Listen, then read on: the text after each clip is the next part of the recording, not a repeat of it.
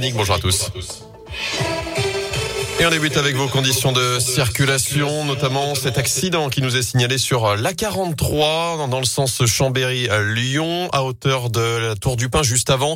Attention, il y a des difficultés dans le secteur, des difficultés aussi autour de Lyon aux deux entrées du tunnel sous Fourvière, difficultés aussi euh, sur euh, la 7 et le boulevard urbain sud dans le secteur de Fézin en direction de Lyon. À la une, c'est parti pour la vaccination des enfants. Vous en parlez hier sur Radio Scoop. Le ministre de la Santé Olivier Véran a donné son feu vert pour la vaccination des 5 11 ans contre le Covid. L'un des parents, au moins, doit donner son accord et être présent au moment de l'injection. Une vaccination qui, on le rappelle, reste facultative pour cette tranche d'âge. Les créneaux de rendez-vous ont été ouverts dans la journée. Les premières injections euh, sont faites dès aujourd'hui, notamment du côté de Clermont-Ferrand où Thierry Orliaguet est le responsable d'un des centres de vaccination. Il a prévu un circuit bien spécifique pour les enfants à l'écart des adultes. C'est un parcours un petit peu particulier. Ils ont d'abord une consultation avec un médecin. On va les vacciner. Vaccin euh, Pfizer euh, pédiatrique qui est facilement identifiable par rapport aux autres parce que la couleur du bouchon n'est pas la même et le dosage n'est pas le même du tout puisque c'est 10 microgrammes pour les vaccins pédiatriques et 30 microgrammes pour les vaccins pour adultes. Ensuite, pour savoir s'ils ont besoin d'une deuxième dose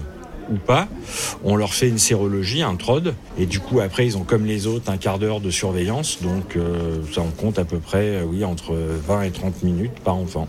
Et dans le Rhône, pour l'instant, ça se passe uniquement au centre de vaccination de Gerland et celui de Villefranche à Glazé. La vaccination, justement, avec cette nocturne organisée à la part aujourd'hui de 19h à 23h sans rendez-vous. Vous pouvez vous faire vacciner au deuxième étage du centre shopping. Ça concerne les plus de 30 ans. Vaccin Moderna, opération qui sera renouvelée jeudi prochain, le 30 décembre. Dans ce contexte, les gestes barrières, un test préventif pour assurer et en cas de symptômes, on s'isole, on alerte. Le message d'Emmanuel Macron ce matin sur Twitter. Prenons soin les uns des autres, dit le chef de l'État la veille du réveillon de Noël, alors que 84 000 nouveaux cas de Covid ont été détectés en France ces dernières 24 heures. Le variant Omicron va-t-il gâcher vos fêtes de fin d'année? C'est notre question du jour sur radioscoop.com. C'est en tout cas la ruée sur les tests. Plus de 6 millions réalisés la semaine dernière en France. C'est un record. Et près de chez nous, une opération tous testés avant les fêtes est organisée jusqu'à 18h aujourd'hui à Mions. C'est sans rendez-vous au centre culturel Jean Moulin.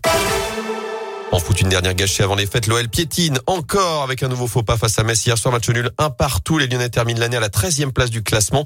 24 points seulement à la trêve. L'heure du rebond pour l'Asvel après 5 défaites d'affilée. Les basketteurs Villeurbanner reçoivent Fenerbahçe ce soir à l'Astrobal. La 17e journée d'Euroleague à partir de 21h. Enfin, rassurez-vous, le Père Noël passera bien chez vous demain soir ou samedi matin. Plusieurs communes ont en tout cas pris des arrêtés cette semaine pour autoriser leur survol par le Père Noël ainsi que la circulation sur les toits. C'est le cas notamment chez nous à Saint-Genis-Laval, près de Lyon. La mer précise de même une seule condition pour autoriser ce passage, que les enfants soient endormis. Le Père Noël peut aussi laisser ses dans un parc de la ville où les enfants sont encouragés à lui préparer une collation chaude de préférence pour faciliter son travail.